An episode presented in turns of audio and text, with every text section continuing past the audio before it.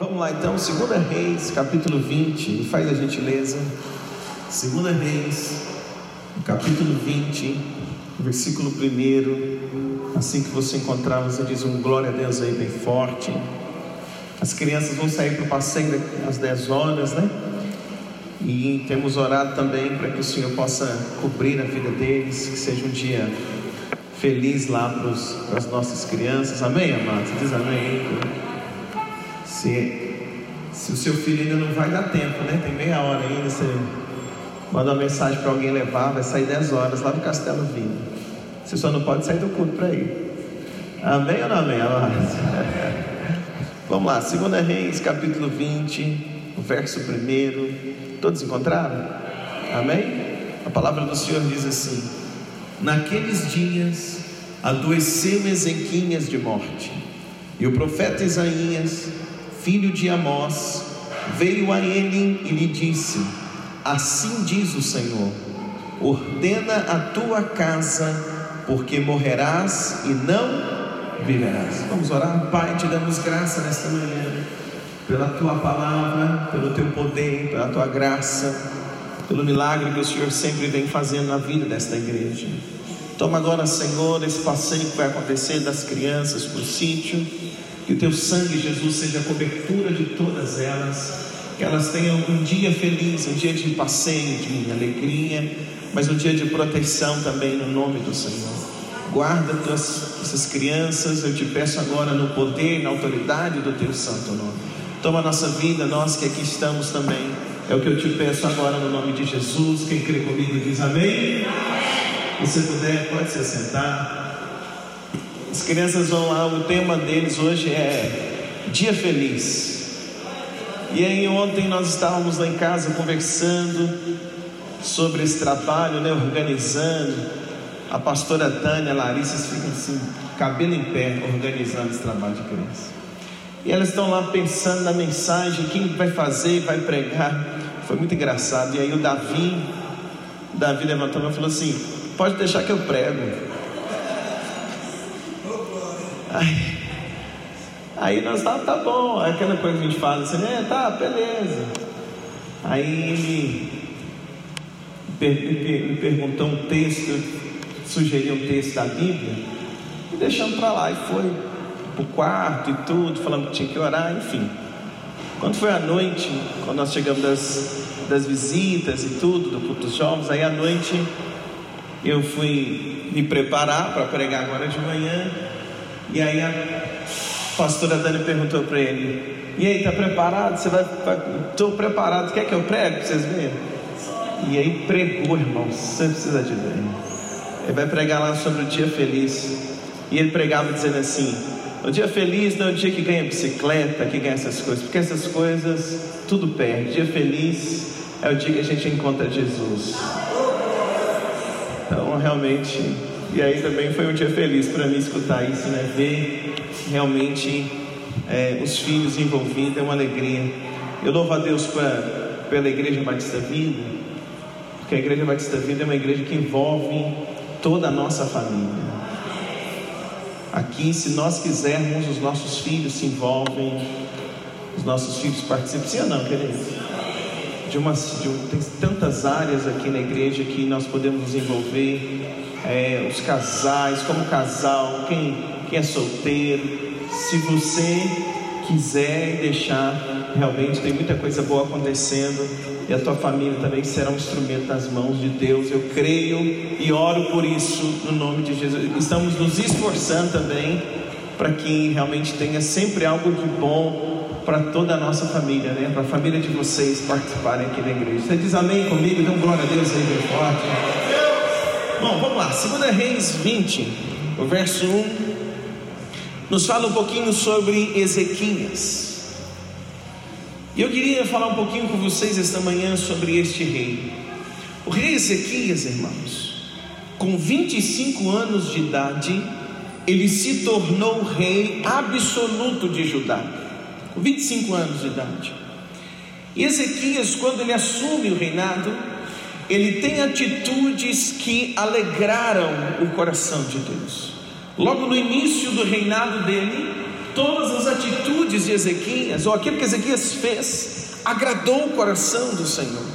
Tanto é que a Bíblia traz um testemunho acerca do rei Ezequias. Eu gostaria de ler com você, se você voltar em uma ou duas páginas, no capítulo 18, 2 Reis 18, o versículo 5. Assim que você encontrar, você diz um glória a Deus aí comigo. 2 Reis 18, verso 5, diz assim: No Senhor, de... encontraram? No Senhor Deus de Israel, confiou de maneira que, depois dele, não houve seu semelhante entre todos os reis de Judá, nem entre os que foram antes dele, porque se chegou ao Senhor, não se apartou de após ele e guardou os mandamentos que o Senhor tinha dado a Moisés. Esse testemunho é sobre o rei Ezequias. Está dizendo que ele foi um rei diferenciado. Por quê? Porque ele obedeceu a voz de Deus. Ele quis cumprir aquilo que Deus colocou no coração dele. Então ele começa muito bem, o rei Ezequias começa o seu reinado de uma forma exemplar. E é um testemunho poderoso que a Bíblia está dando sobre ele. Agora, quando a gente lê o capítulo 20, o texto que nós lemos, o capítulo 20, o versículo 1, coloca esse homem que começou muito bem, coloca esse homem que é elogiado no capítulo 18 pela sua atitude, mas o capítulo 20, versículo 1, coloca esse homem debaixo de uma sentença de morte. E aqui eu preciso ver algumas coisas com você.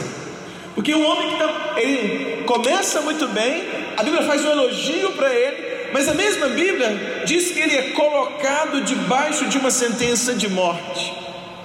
Ezequias, irmãos, quando ele está assim por volta dos seus 39 anos de idade, ou seja, mais ou menos 14 anos depois que ele começa a reinar, ele recebe um recado de Deus. E o recado de Deus vem através do profeta Isaías.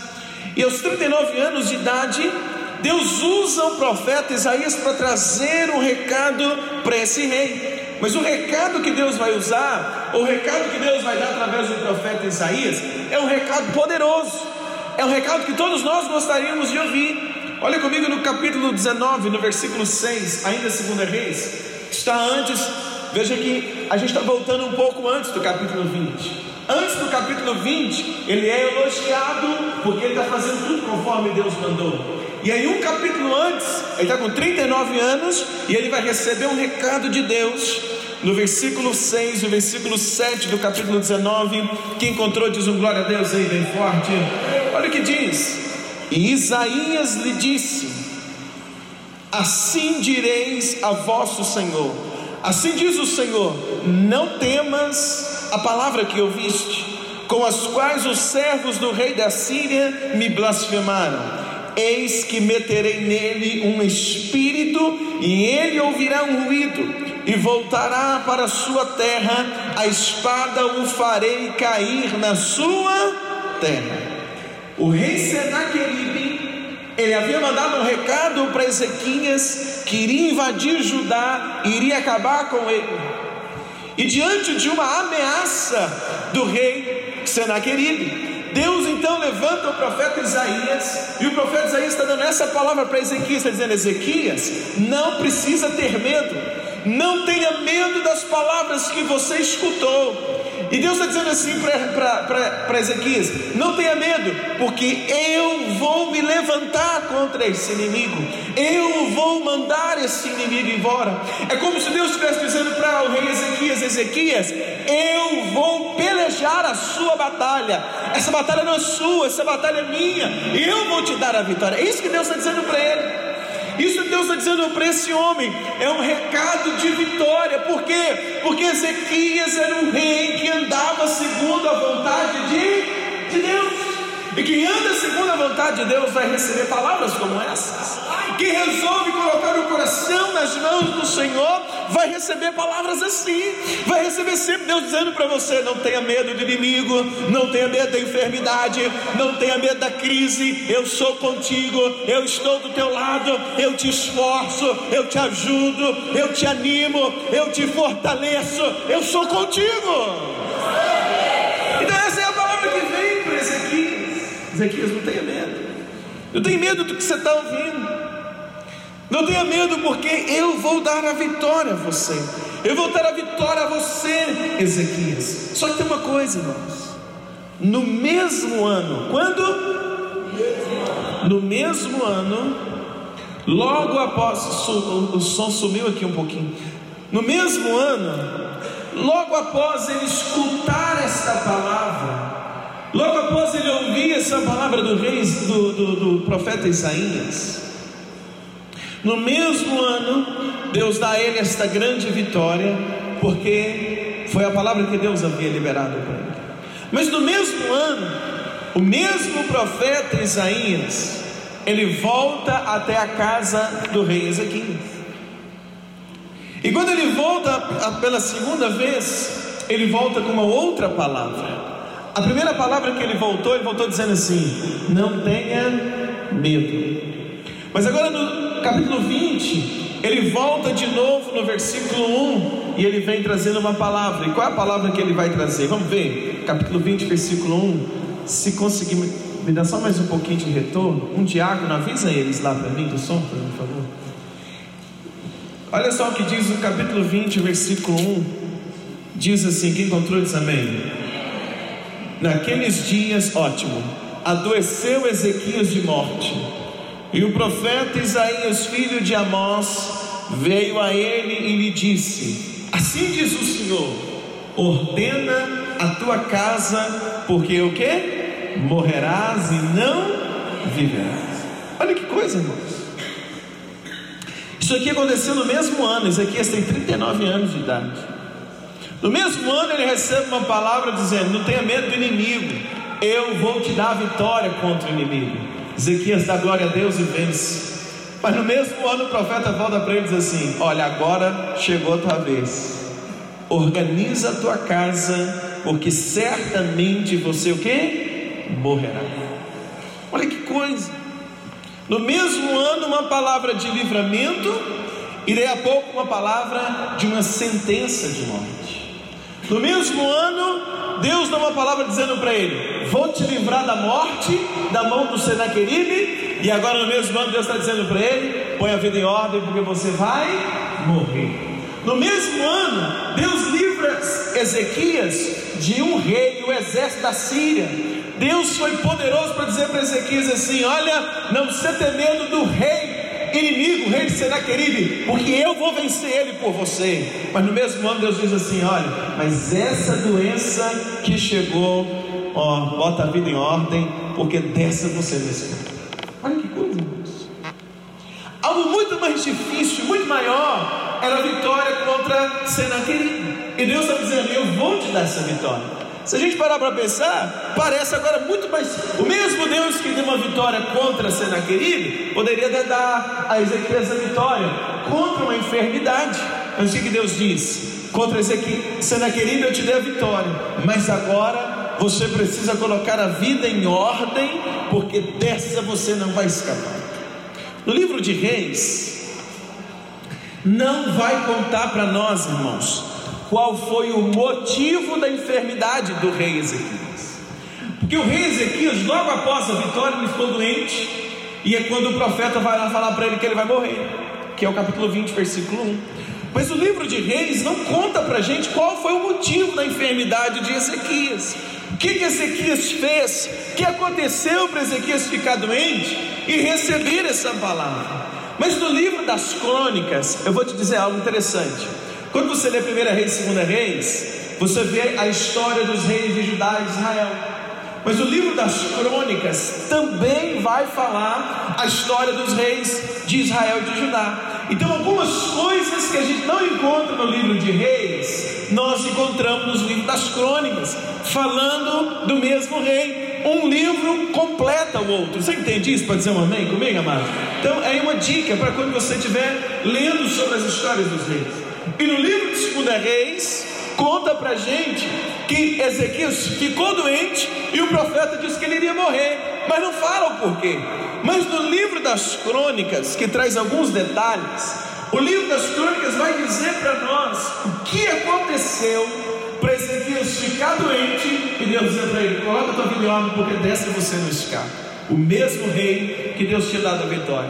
É um fato tão importante, porque eu e você precisamos aprender com esse texto, para a gente não cair no mesmo erro e no mesmo ano a gente recebeu uma palavra de vitória e também uma palavra de condenação. Se você olhar comigo em 2 Crônicas, capítulo 32, vamos ver, 2 Crônicas, você está em 2 Reis, continua, você vai ver 1 Crônicas e depois 2 Crônicas, o capítulo 32 também conta a história do rei Ezequias. 2 Crônicas 32, o versículo 25. Quando você encontrar, você diz um glória a Deus aí no teu lugar. Segunda Crônicas, capítulo 32, versículo 25. Quem encontrou diz amém?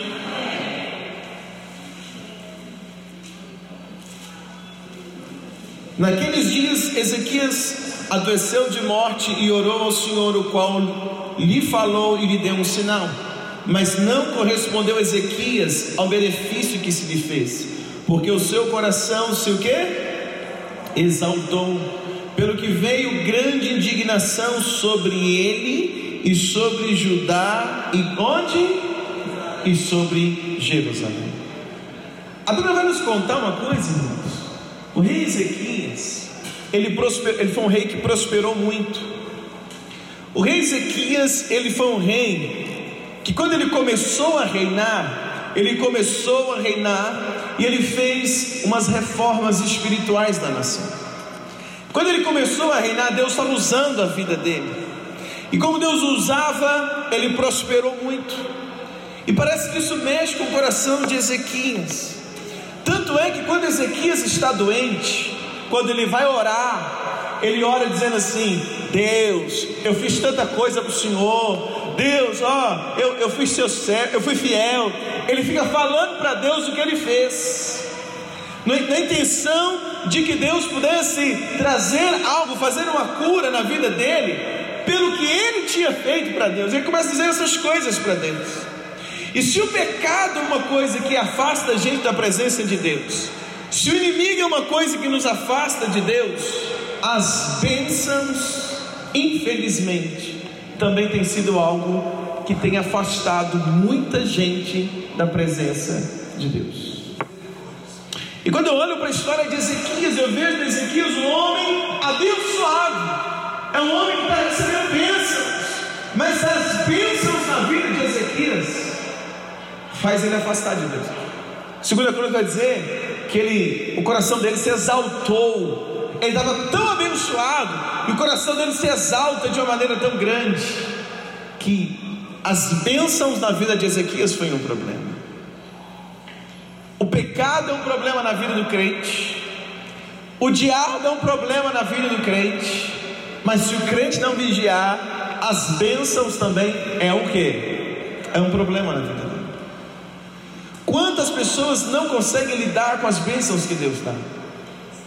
Às vezes o irmão é um irmão humilde de oração, é uma pessoa que está ali orando, gente boa, orando, buscando a Deus. Mas aí depois que Deus abençoou, aí o irmão comprou um sapato novo, aí não olha mais para o lado.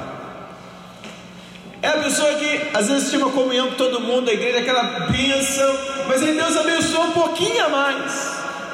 O pouquinho a mais que a pessoa conseguiu, muda não é mais a mesma pessoa. Não é mais a mesma pessoa. Não é mais aquele mesmo homem, aquela mesma mulher. Não é mais, não se entrega mais no louvor como entregava antes. Às vezes você olhava, chegava no culto, a pessoa estava lá orando, chorando, adorando. Mas agora melhorou um pouquinho. Teve uma vez que uma pessoa disse para mim assim: Não, pastor, agora a minha postura na igreja será outra. Mas como assim? Não, porque Deus já me colocou no outro nível. E a minha postura agora será diferente. Eu vou entrar mais calado e vou sair rapidinho quando terminar o culto. Perdeu o princípio do que é ser abençoado. Quanto mais abençoado você é, mais humilde nós devemos ser. Quanto mais abençoado nós somos, mais nós devemos estar junto com as pessoas. para poder fazer o quê? Ajudar um ao outro. Toda vez que Deus te dá algo, Ele não dá algo pensando só em você. Ele te dá algo pensando em você e quem está ao seu redor. Então, glória a Deus, hein, igreja? Agora, quando isso aconteceu com Ezequias, Deus mandou um profeta até ele e disse para ele assim: quando o coração dele começou a ficar soberbo, Deus mandou um profeta para ele: olha, coloca a tua vida em ordem, você vai morrer. Põe a vida em ordem porque acabou. E não é uma verdade, irmãos. Uma pessoa soberba, a pessoa que está morta. Ninguém quer estar junto, quer? Sim ou não? Você ora e diz assim: Senhor, coloca um soberbo no meu caminho. Ah, queria tanto. É assim, irmão? Sim ou não? Você, moça, ora e diz assim: Senhor, me dá um marido soberbo. Ah, meu sonho. É assim? Não. É o contrário. A gente quer andar com quem é humilde. E Ezequias então está nessa pomba toda e Deus dá uma palavra para ele. Coloca a vida em ordem que você vai morrer. Essa palavra vira um confronto para Ezequias. Faz Ezequias pensar.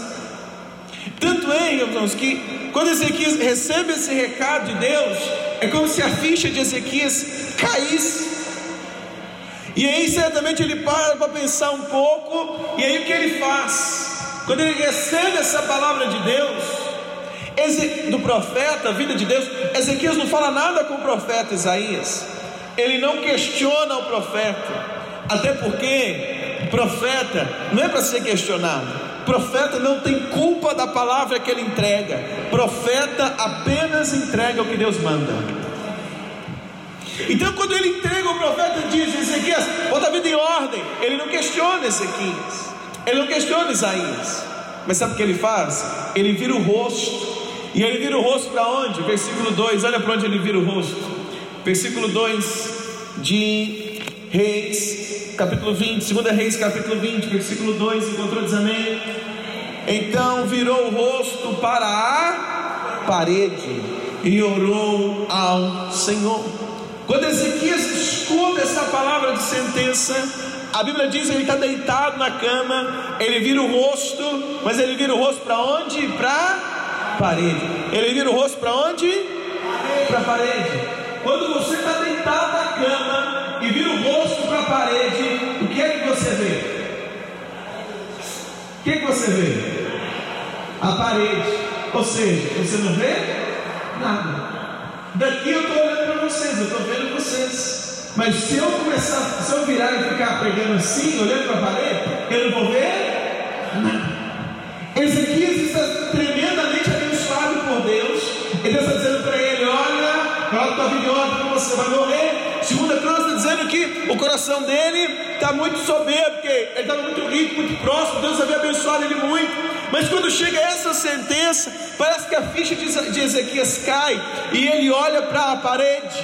Ele olha para a parede, e quando olha para a parede, ele consegue contemplar as riquezas que o, que o governo dele tinha. Quando ele olha para a parede, ele não consegue contemplar o tamanho do palácio onde ele morava. Quando ele olha para a parede, ele não consegue contemplar a riqueza, ele não consegue lembrar nada. Quando ele olha para a parede, a única coisa que ele lembra é que ele não era nada, é que ele não era ninguém. Quando ele olha para a parede, ele lembra que a única chance dele era a misericórdia de Deus. Por isso que o segundo, o segundo versículo de 2 Reis, capítulo 20, diz que quando vem essa sentença, ele para de olhar para toda a riqueza que tem, ele olha para a parede, ele lembra que também não tem nada, e ele começa a orar e recorrer à misericórdia e ajuda de Deus. Tem hora que a gente precisa olhar para a parede, irmãos. Ah, precisa. Irmãos, tem hora que a gente precisa botar a cara no chão para orar. Tem hora que a gente precisa, sabe, cair a ficha Parar de olhar só para as coisas que Deus tem dado, e para as coisas que conquistou, e olhar só para o quanto Deus tem te prosperado. Olhar para essas coisas é bom quando você tem um, um sentimento de gratidão no coração. Mas a partir do momento que sai a gratidão e a gente começa a ficar muito cheio de si, é hora de parar um pouquinho e olhar para onde? Olhar para a parede. Olhar para a parede e dizer: Senhor, tem misericórdia de mim. O que eu tenho não é nada sem o Senhor. O que eu consegui não é nada sem o Senhor. Tanto é que chegou uma palavra para ele: Tu vai morrer. Dinheiro compra vida. Riqueza, posição. Ele poderia dizer assim: Não vou morrer coisa nenhuma, eu sou o rei. Poderia? Não, porque está vindo uma palavra de onde? De Deus. Então a gente aprende nessa vida, irmãos, que sem Deus nós não somos nada. Quando o inimigo se levantou, Senaqueribe, o maior inimigo que Ezequias enfrentou, sabe o que ele fez para enfrentar esse inimigo? Quando o inimigo se apareceu diante dele, a Bíblia diz que Ezequias buscou a Deus. Diante do inimigo, Ezequias fez o quê? Buscou a Deus. Buscou a Deus. E agora, quando vem essa situação diante dele, ele lembra de fazer o que ele sempre fez.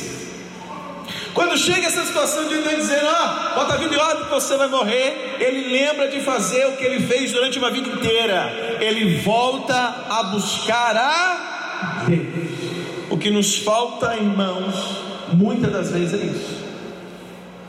E o que nós precisamos, talvez, essa manhã fazer, sabe o que é? Voltar o rosto para a parede e buscar a Deus não só nas coisas que Deus pode nos dar, mas buscar a presença de Deus na nossa vida. Talvez você está aqui esta manhã e talvez você tenha passado dias difíceis. Talvez você está aqui esta manhã e os dias não têm sido fáceis para você. Talvez você tenha enfrentado dias de lutas, dias de problemas.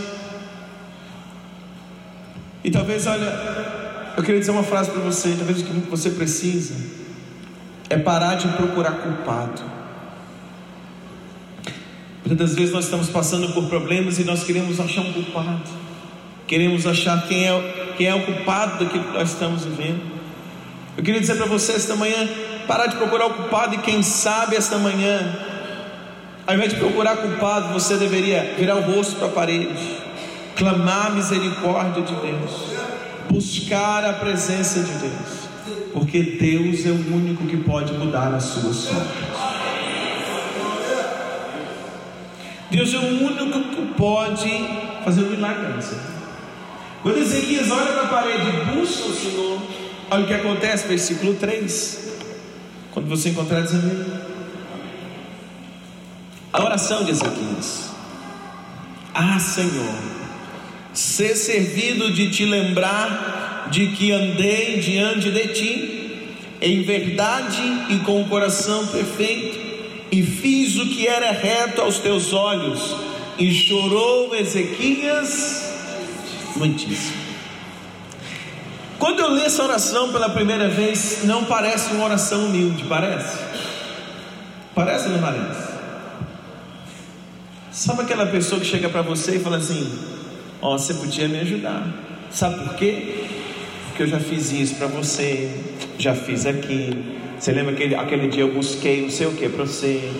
Aí aquele outro dia eu te emprestei um dinheiro, nem te cobrei junto, não te cobrei nada. Aí teve um outro dia que estava precisando na apê, você lembra? Você me ligou, eu fui lá, te emprestei o cartão. Então hoje eu que você faz um negócio para mim. Já viveu uma situação assim? A pessoa vai te pedir ajuda, mas antes de pedir ajuda, ela joga tudo na sua cara o que ela fez por você.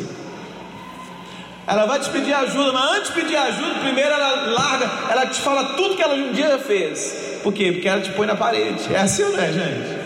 Então essa oração de Ezequias, quando eu li pela primeira vez, a sensação que me deu é essa. Porque começa orando assim, Senhor, eu te servi, Senhor, já fiz tanta coisa boa, Senhor, estou fazendo desde o início, Senhor, Senhor, Senhor. Então quando eu vi pela primeira vez, ele está lembrando Deus de tudo que ele fez. Só que tem uma coisa, ele é respondido por essa oração. Então eu perguntei para o Senhor Deus: como pode uma oração como essa? Como é que o Senhor recebe uma oração dessa aqui? A pessoa vai pedir uma coisa, primeiro joga tudo na cara de vez. E aí o Espírito Santo me fez lembrar uma coisa: de quando o profeta Samuel chegou na casa de Davi para ungir Davi, na casa de Jessé, o pai de Davi, e quando veio o irmão mais velho, E, Davi, Jessé, e Samuel falou: é esse, vou ungir. Aí Deus falou para ele: Olha, calma, não é esse, escuta. O homem vê o exterior, mas eu vejo o interior. Ou seja, vê o que? O coração. Deus me lembrou dessa fala e disse para mim: Olha, as palavras que saíram da boca de Ezequias não foram as melhores palavras. Mas o Espírito Santo disse para mim: Mas eu contemplava o coração de Ezequias.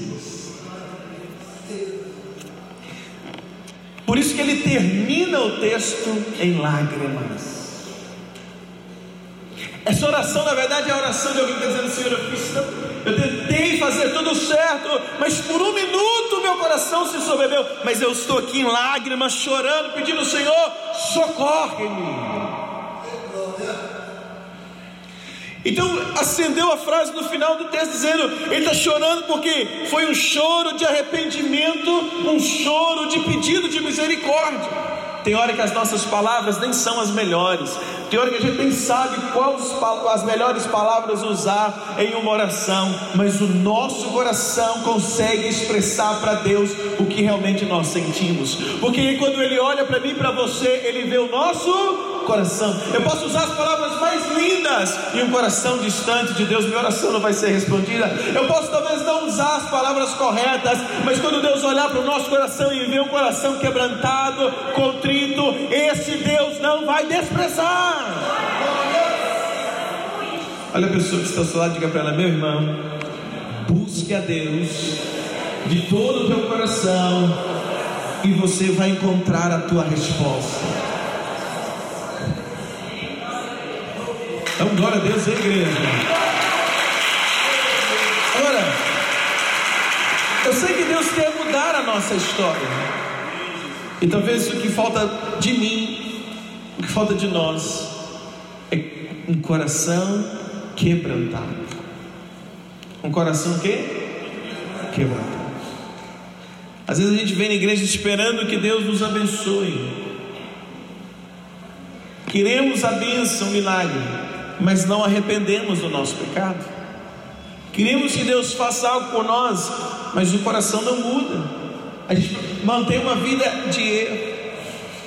Queremos que Deus nos abençoe, mas a nossa vida não mudou nada. Às vezes você está pedindo até a hora, querendo, mas o coração ainda não mudou. Ainda tem atitudes erradas. Não honra a esposa não honra o marido, não obedece o pai, não obedece a mãe, fala palavrões, grita dentro de casa, faz na tua casa uma confusão, não é um, homem ou uma mulher dizimista fiel, não é fiel nas suas finanças com Deus, não ora durante a semana, não lê a Bíblia, não jejua, não se esforça para ter uma vida que agrada a Deus. Como é que a bênção de Deus virá sobre a vida de alguém que vive assim. O que nós precisamos fazer, irmãos, é aprender com Ezequias. Olhar, virar o nosso rosto para a parede, no sentido de virar para a parede e dizer assim: Deus, a partir de hoje eu preciso aprender a depender somente do Senhor. Olhar para a parede, chorar e quebrantar o coração, dizer: Deus, muda minha vida, muda minha história, muda o meu coração. Porque se eu mudar, se o Senhor mudar a minha, o meu coração, mudar a, a minha forma de viver, aí sim o teu favor virá sobre mim. Você está aí, meu irmão, para dizer um amém comigo? Então Deus manda dizer para você. Sabe qual é a fala que Deus deu para Ezequias? Coloca a tua vida em ordem. Coloca a vida em ordem, Ezequias. Porque se você morrer como tal, o negócio não vai ficar bom. Põe a vida em ordem. A fala que eu tenho hoje de Deus para nós, igreja, é essa: põe a tua vida em ordem. Coloca a tua casa em ordem. Eu estou dizendo isso porque Deus está dizendo que você tem os últimos dias de vida. Na verdade, é ainda pior. Porque eu não sei quanto tempo nós temos. Eu não sei se eu nem consigo chegar em casa ainda. E a palavra que Deus traz para mim e para você esta manhã é: põe a vida em ordem. Organiza a vida. Põe tua casa em ordem. Põe a tua vida em ordem com Deus. Chega. Irmãos, esta manhã nós precisamos tomar uma decisão. Porque a gente não sabe quanto tempo nós temos de vida. Nós não sabemos mais quanto tempo nós temos de oportunidade. Então Deus está dizendo para você esta manhã: põe tua vida em ordem. Se você está vivendo uma vida de erro, de pecado, põe tua vida em ordem. Se está vivendo uma vida dupla, põe tua vida em ordem. Você está sendo infiel com Deus nas suas finanças, põe tua vida em ordem. Se não está orando, põe a vida em ordem, começa a orar. Se não está tendo tempo para Deus, bota a tua vida em ordem, organiza a tua vida nesta manhã, porque Deus só pode agir numa vida organizada. Põe a vida em ordem, organiza. É hora, irmãos, a gente receber essa palavra. Ezequiel está vivendo muito, muito legal e curtindo tanta coisa boa. Ai, que legal isso, está prosperando o reino e tal. Mas de repente Deus para ele, põe ele cama, leva o profeta e diz: põe a vida em ordem. Graças a Deus que a gente não está numa cama. Mas Deus está parando a gente nesta manhã. Não é deitado, mas é sentado. Não é na nossa casa, mas é na casa dele. E também Deus está usando alguém para dizer para nós, como ele usou Isaías para dizer para Ezequias: põe a vida em ordem.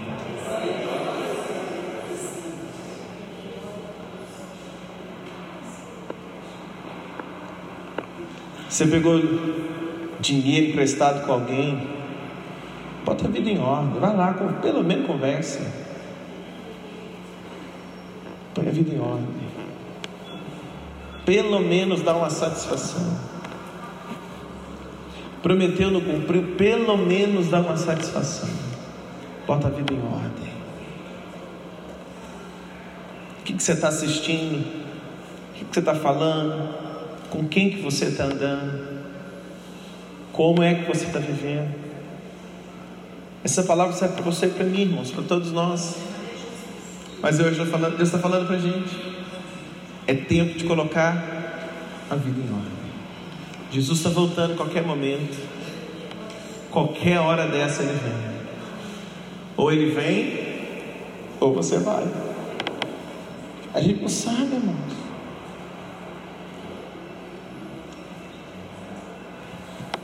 A vida pastoral ela tem uma coisa engraçada, assim, eu não sei nem qual termo usar, diferente.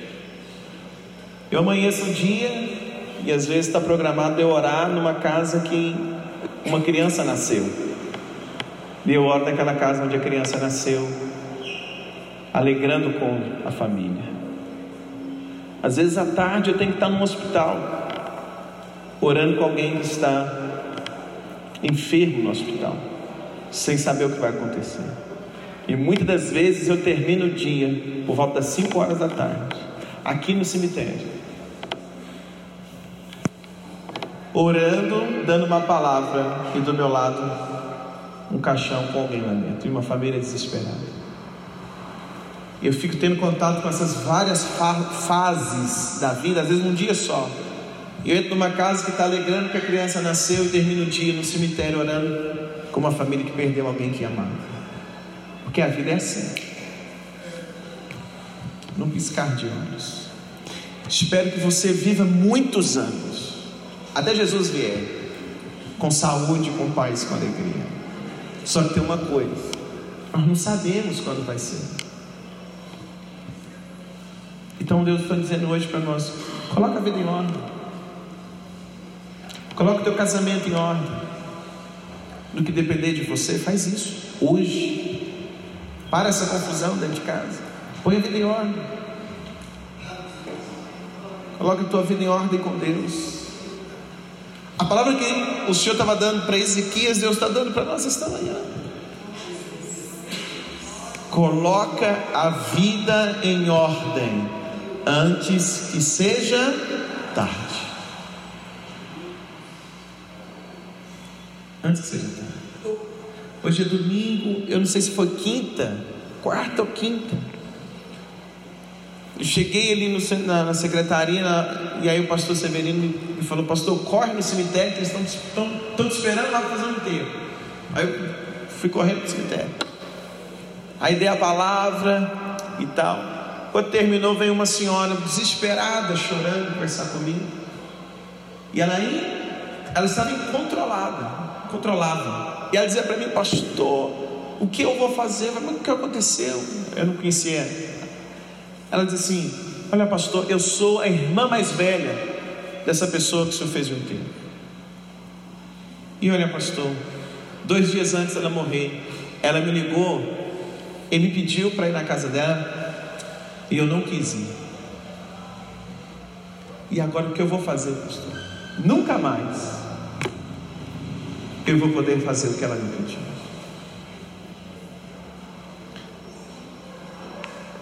Agora, vamos trazer isso para a nossa vida. Ela está dizendo assim: a minha irmã me pediu, pastor, uma coisa, dois dias atrás, eu não quis fazer, agora já era. Agora, irmãos, ali ela vai ficar com remorso uns dias, mas depois passa. Agora o problema sabe qual é? É o que Deus pediu para a gente fazer, e nós não fizemos. E se o nosso dia chegar, se a morte chegar e tiver coisas que Deus pediu para a gente fazer e a gente não fez, o que nós vamos arrumar? Porque essa mulher nunca vai ter que prestar conta para a irmã. A irmã morreu. Mas para Deus, para Deus nós vamos ter que prestar conta. Coloca a tua vida em ordem antes que seja tarde. Coloque o seu testemunho em ordem.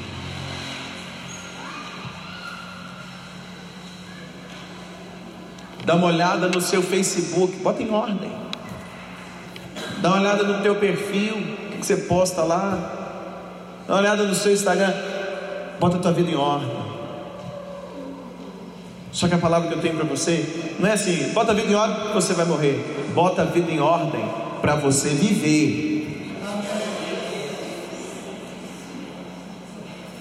Quando Deus dá essa palavra, Ezequias ora, clama ao Senhor, ele arrepende. Ele arrepende, dizendo: Deus, vou botar a vida em ordem. Aí, quando ele ora, arrepende, sabe o que acontece? Deus usa o profeta de novo.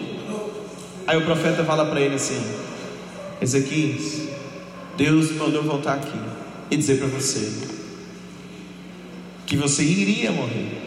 Mas ó, pega essa pasta, coloca na ferida, você vai sarar e Deus vai te dar mais 15 anos de vida.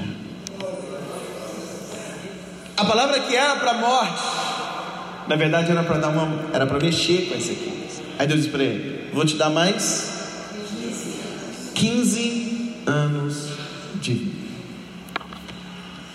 Sabe para que eu quero terminar essa manhã?